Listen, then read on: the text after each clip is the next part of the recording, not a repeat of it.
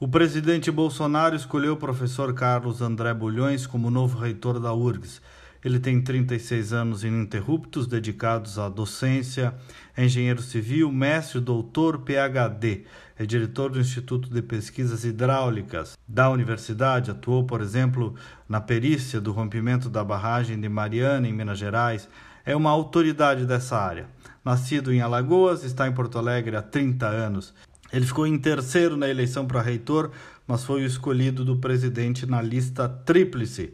É a vida, é a regra democrática. O Brasil mudou, mudou o presidente da República, mudou de lado o poder e agora também mudou o reitor da URGS. Só que isso foi se transformando nos últimos dias aí num verdadeiro cataclisma de alguns setores, como se isso fosse um atentado à democracia. Não, atentado à democracia é não entender que a democracia tem regras e as regras são essas. Não pode gostar de democracia só quando decidem o que a gente quer. Eu cheguei a ficar com vergonha, vergonha alheia a ver algumas reações nos últimos dias. E não escolher o primeiro colocado da lista faz parte desse sistema. Aqui no estado, por exemplo, tanto o governador Sartori quanto o governador Eduardo Leite não escolheram os primeiros colocados para o cargo de defensor público geral. E em ambos os casos foram escolhas excelentes e legítimas.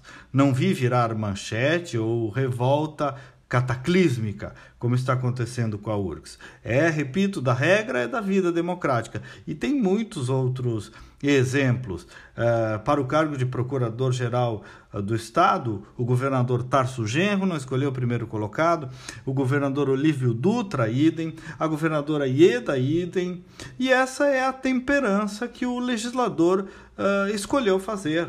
E a URGS tem autonomia acadêmica, mas é gerida sim pelo governo federal. É isso, faz parte do governo federal. O professor Carlos André Bulhões tem um denso e respeitadíssimo currículo acadêmico, profissional e pessoal. Negar a priori que ele seja uma boa escolha para a universidade e a educação é desconhecê-lo.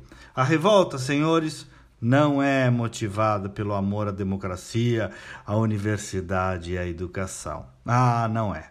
Bem, por sinal, amanhã eu vou entrevistar o novo reitor com exclusividade no programa Outro Olhar, às nove e meia, na Rádio Bandeirantes. A eleição terminou, agora vamos conhecer o novo reitor e seguir em frente. Nos encontramos às nove e meia do sábado na Bandeirantes, então, e aqui novamente na segunda-feira. Bom final de semana e até lá!